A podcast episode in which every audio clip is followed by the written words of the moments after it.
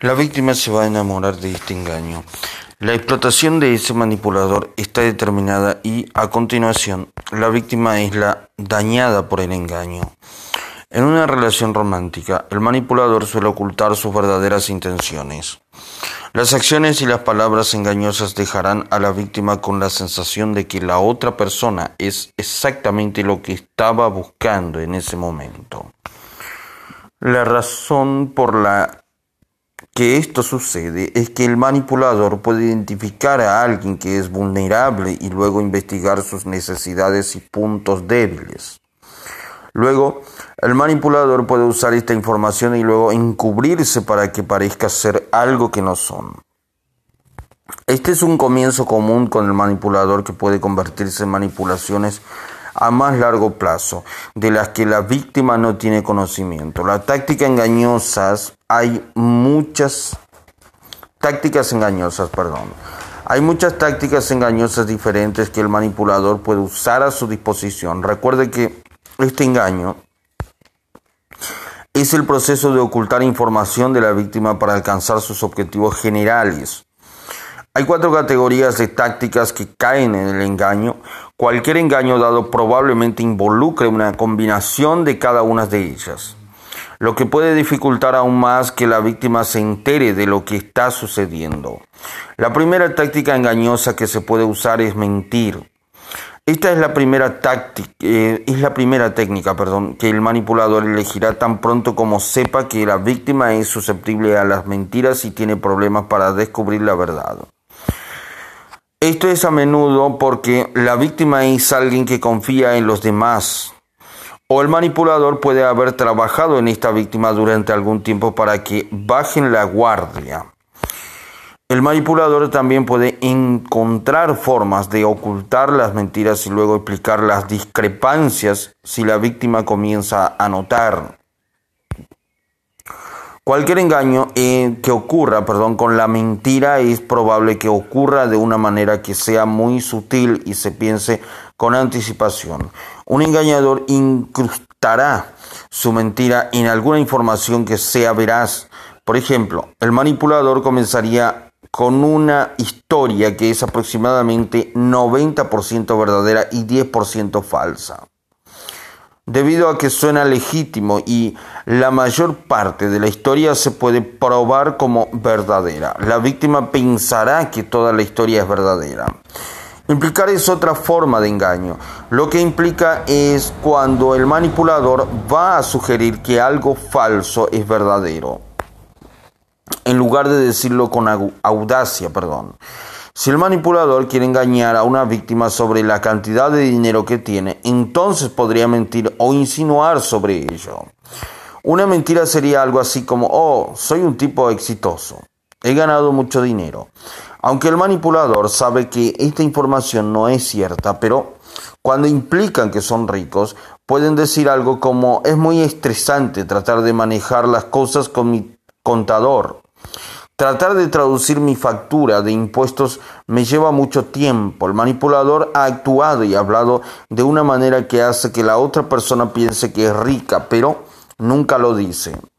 La omisión es otra opción para el engaño. Esto es un hecho de no mencionar algo, generalmente un hecho que es bastante importante, es cierto. La omisión no usa una falsedad para cubrir la verdad como las otras dos opciones. En su lugar, éste va a ignorar la, verdad o simplemente la dejará fuera. A menudo esta información es importante para que la víctima la conozca a fin de tomar una decisión informada. El manipulador dejará esto fuera para protegerse y asegurar que la víctima no tuviera toda la información. Una forma en que el engañador puede usar la omisión es crear su propia barrera emocional con esa situación. Esa es una víctima, es una táctica, perdón, en la que el manipulador implica que un periodo particular de su vida o algún tema en particular es doloroso o incómodo para que lo discutan. La víctima, sintiéndose mal y queriendo ser considerada, evitará hablar de este tema Esto le da al manipulador la oportunidad de evitar la verdad y al mismo tiempo hacer que la víctima se sienta culpable cuando trata de mencionar ese tema doloroso. Y la forma final de engaño será la forma más elaborada o con frecuencia criminal. Esto se conoce como fraude, en lugar de que el engañador simplemente mienta sobre algo del pasado. Esto de este tipo, perdón, de engaño tendrá historias falsas, documentos y algunas otras evidencias para respaldar lo que diga su mentira. El engañador va a usar estas cosas de una manera sutil. Nunca dirán algo como soy un médico, echa un vistazo a mi certificado. En su lugar usarán algunas pantallas sutiles para mostrar a la víctima a las víctimas intentarán alejarse de ser demasiado agresivos con sus afirmaciones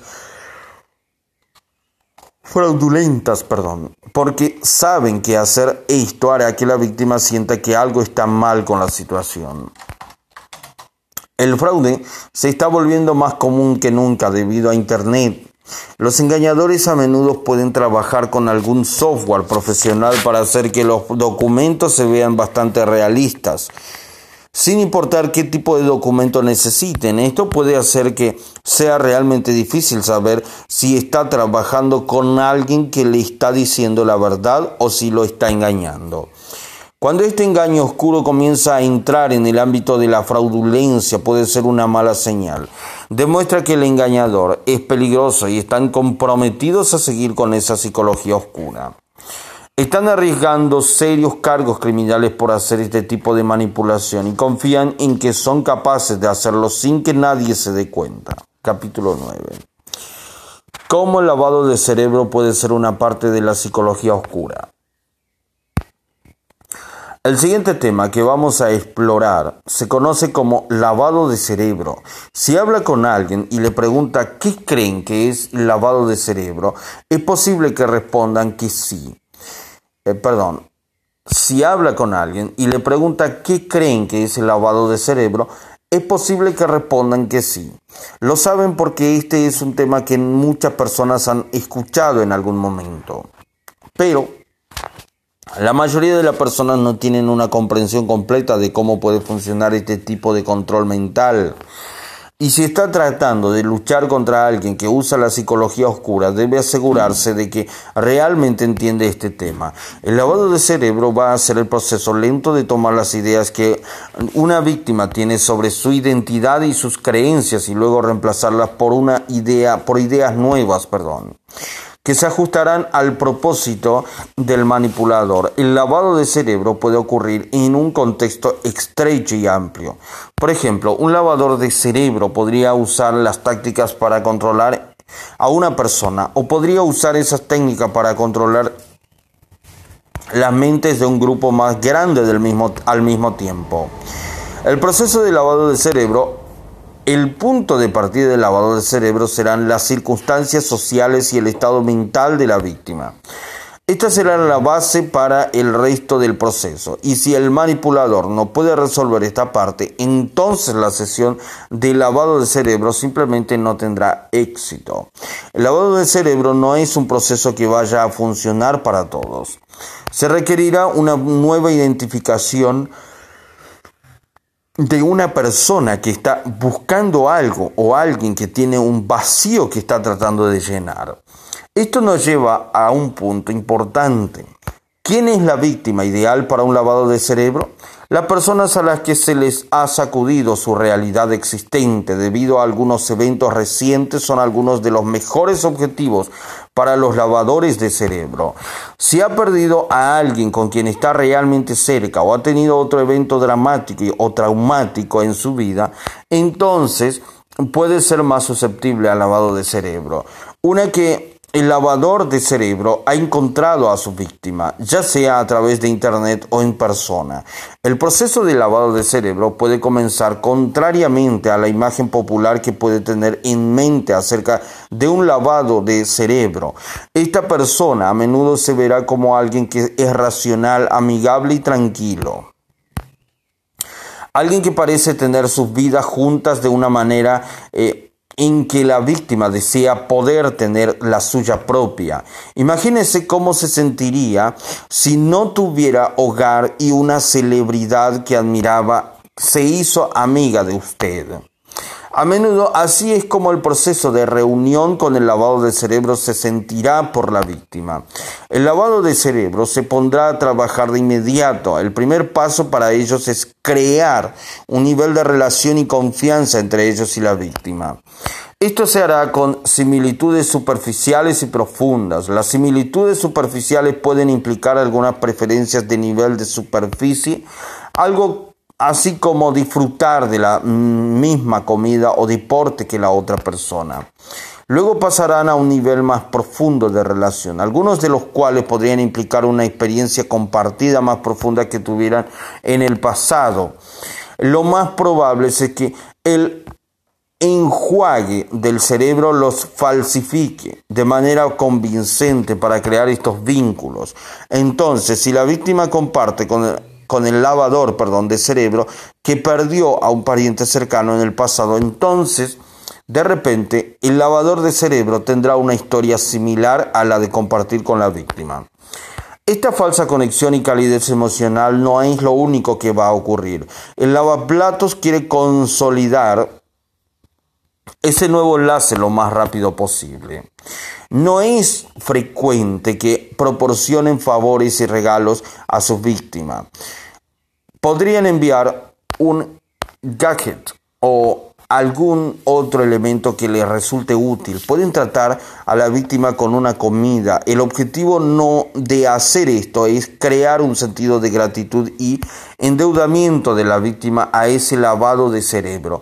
Esto va a suavizar una gran parte de la resistencia que la víctima puede experimentar. Después de que la resistencia haya sido eliminada un poco, el siguiente paso será una especie de presentación utópica.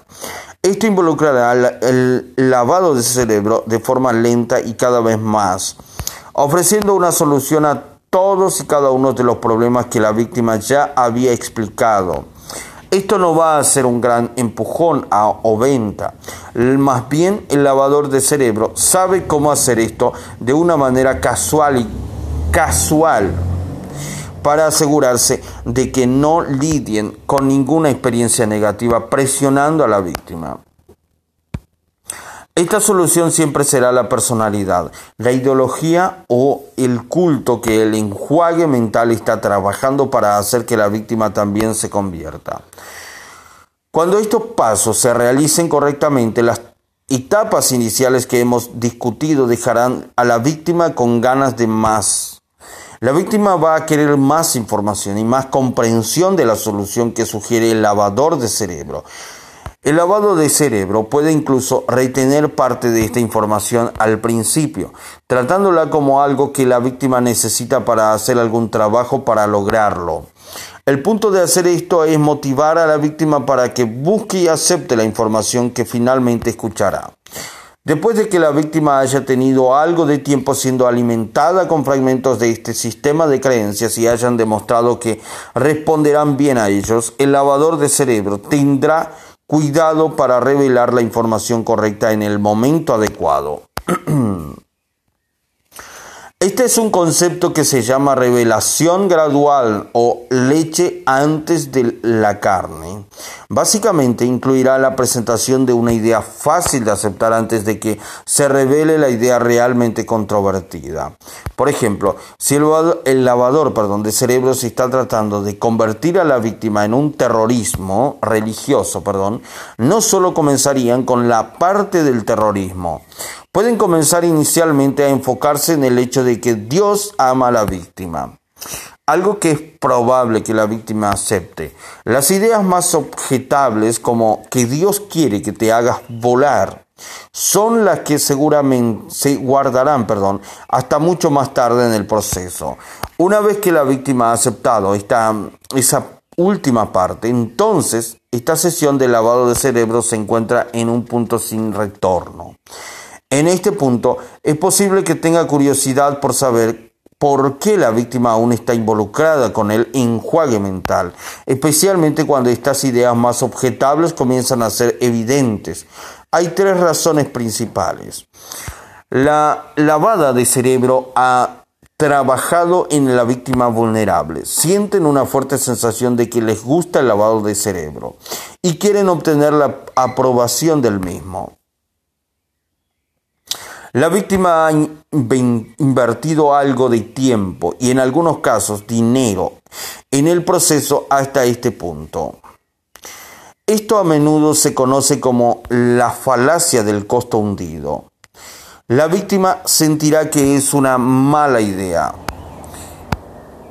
tirar todo el trabajo duro y el dinero que también ha puesto en el proceso. Durante este proceso, el lavado de cerebro ha estado acumulando una gran cantidad de información sensible y secreta sobre la víctima. El lavado de cerebro a menudo está dispuesto a mantener este, esta información sobre la víctima para, mantener, para mantenerla en el camino correcto.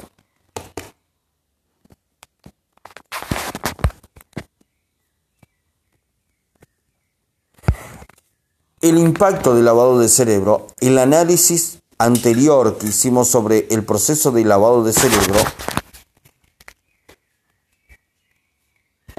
el análisis, perdón, anterior que hicimos sobre el lavado, sobre el proceso, el análisis anterior, perdón, que hicimos sobre el lavado de cerebro, eh, mostrará qué tan grave puede ser esta técnica. Básicamente está cambiando las creencias y la identidad interna de la víctima y esto puede ser un gran problema. Claro, el manipulador obtendrá lo que quiere del proceso, pero la víctima perderá su identidad real y a menudo llega tan lejos en el proceso que no está segura de que fue lo que salió mal. Hay muchos impactos diferentes que vendrán con el lavado de cerebro después de que se complete el proceso. El primero es una pérdida de identidad. Una característica de muchas ideologías y cultos es que las personas que atraviesan es que la persona que atraviesan, perdón, el proceso de iniciación reciben un nuevo nombre. Esto ayuda a la psique de la persona a desprenderse completamente de lo que sea su antigua identidad. Puede creer cosas e incluso hacer cosas que nunca habrían hecho en el pasado porque esa persona mayor eh, que ya no existía, porque esa persona mayor que ya no existía, perdón. Cuando este proceso se lleva a cabo de manera adecuada, puede dejar a la víctima sentir que todas las partes de su antigua identidad ya no son reales o permanentes y que se han despertado de una pesadilla.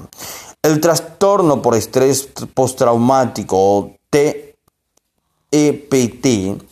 a veces pueden ser un sencillo distintivo de quienes lograron escapar o de ser rescatados de una situación en la que fueron lavados el cerebro. Las víctimas de estos esfuerzos de lavado de cerebro mostrarán algunos de los mismos signos psicológicos y físicos que los eh, veteranos de guerra que estuvieron en la batalla. La gravedad de estas consecuencias traumáticas muestra que este tipo de proceso en el que el manipulador obtiene más control sobre la víctima puede dañar perdón, a la víctima tanto como si fuera a la guerra. El lavado de cerebro es algo que puede tener un impacto duradero. Hay muchos ejemplos de personas que fueron rescatadas o que lograron escapar de su situación de lavado de cerebro que luego regresaron a esa situación por su propia voluntad. Incluso cuando pudieron abandonar el entorno de lavado de cerebro y control en el que se encontraban, el legado que vino con ese proceso se hizo tan bien y está tan profundamente en su mente que la víctima realmente quiere regresar a él. Esto solo muestra el poder de usar este proceso de lavado de cerebro y cuánto podría ganar un manipulador al usar este tipo de proceso. Capítulo 10. Entendiendo la triada oscura y lo que significa ahora, tenemos que echar un vistazo a la, a la triada oscura.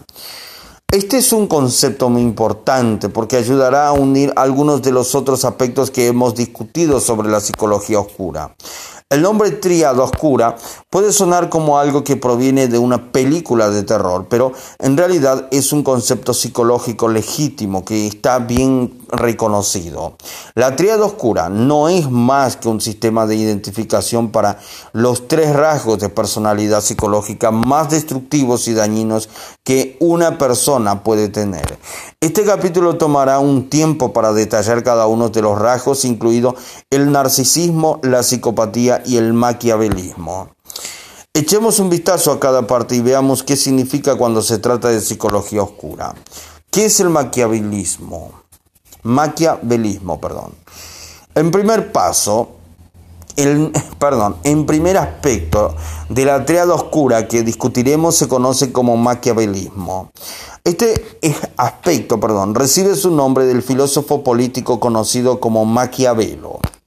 En su obra clásica El Príncipe se describen las ideas, los principios y las tácticas que utilizan aquellos que buscan influenciar a otros. Pero, ¿cómo se encuentra exactamente una persona maquiavélica? Las características distintivas de este rasgo incluyen la voluntad de centrarse en su interés personal todo el tiempo, una comprensión de la importancia de su imagen, la percepción de la apariencia, incluso el ejercicio despiadado del poder y la crueldad en lugar de usar la misericordia o la compasión. Para mantenerlo simple, las personas que tienen este rasgo son las que siempre tienen una estrategia cuando se acercan a la vida. Las consecuencias y cualquier ramificación acerca de cualquier acción serán pensadas y luego evaluadas en términos de cómo van a impactar al que las está llevando a cabo. El enfoque maquiavélico del mundo se resume con una simple pregunta. ¿Cómo me beneficiará esta acción y cómo se verá afectada mi percepción pública como resultado? Las personas maquiavélicas serán maestros en hacer lo que les va a servir personalmente, mientras que aún podrán mantener la buena imagen pública que desean. Esto permite que el, maquia, mm, el manipulador perdón, haga lo que quiere mientras que aún les gusta a, sus, a las personas que, las rodean, que los rodean. Perdón. ¿Qué es la psicopatía? El aspecto neto que podemos discutir es la psicopatía. Esto se refiere a una condición psicológica que implica un encanto superficial, impulsividad y falta de emociones humanas, comunes como el remordimiento y la empatía. Alguien que exhibe suficiente, eh, perdón, alguien que exhibe suficiente de estos rasgos puede ser conocido como un psicópata. Estas personas son consideradas como algunas de las personas más peligrosas porque son capaces de ocultar sus verdaderas intenciones, a la vez que causan muchos problemas. Las personas a menudo asocian la palabra psicópata con una imagen de alguien que está loco y maneja un machete. La realidad es diferente y esto puede hacerla más mortal es más probable que un verdadero psicópata sea ese desconocido encantador y apuesto que puede ganarse a su víctima antes de arruinar la vida de, las víctimas en el proceso. Curiosamente, algunas de las personas más importantes en los negocios obtienen puntajes altos en las pruebas de personalidad de psicopatía. Pero a medida que pasa el tiempo, cada vez es más común ver a la psicopatía como un problema más para la víctima y para la sociedad que un problema en la propia vida del psicópata. Los psicópatas pueden llegar a la cima de cualquier cosa que elijan porque no tienen que preocuparse por la indecisión, eh, indecisión perdón, compasiva que otros humanos van a experimentar. ¿Qué es el narcisismo? El tercer aspecto de la triada oscura que debemos eh, explorar es el narcisismo. Esto se piensa a menudo como la idea que, de que perdón, una persona se ama demasiado a sí misma. Esta es una, una definición cercana para, pero bastante correcta para alguien que es narcisista. Puedes tener amor propio sin ser considerado un narcisista.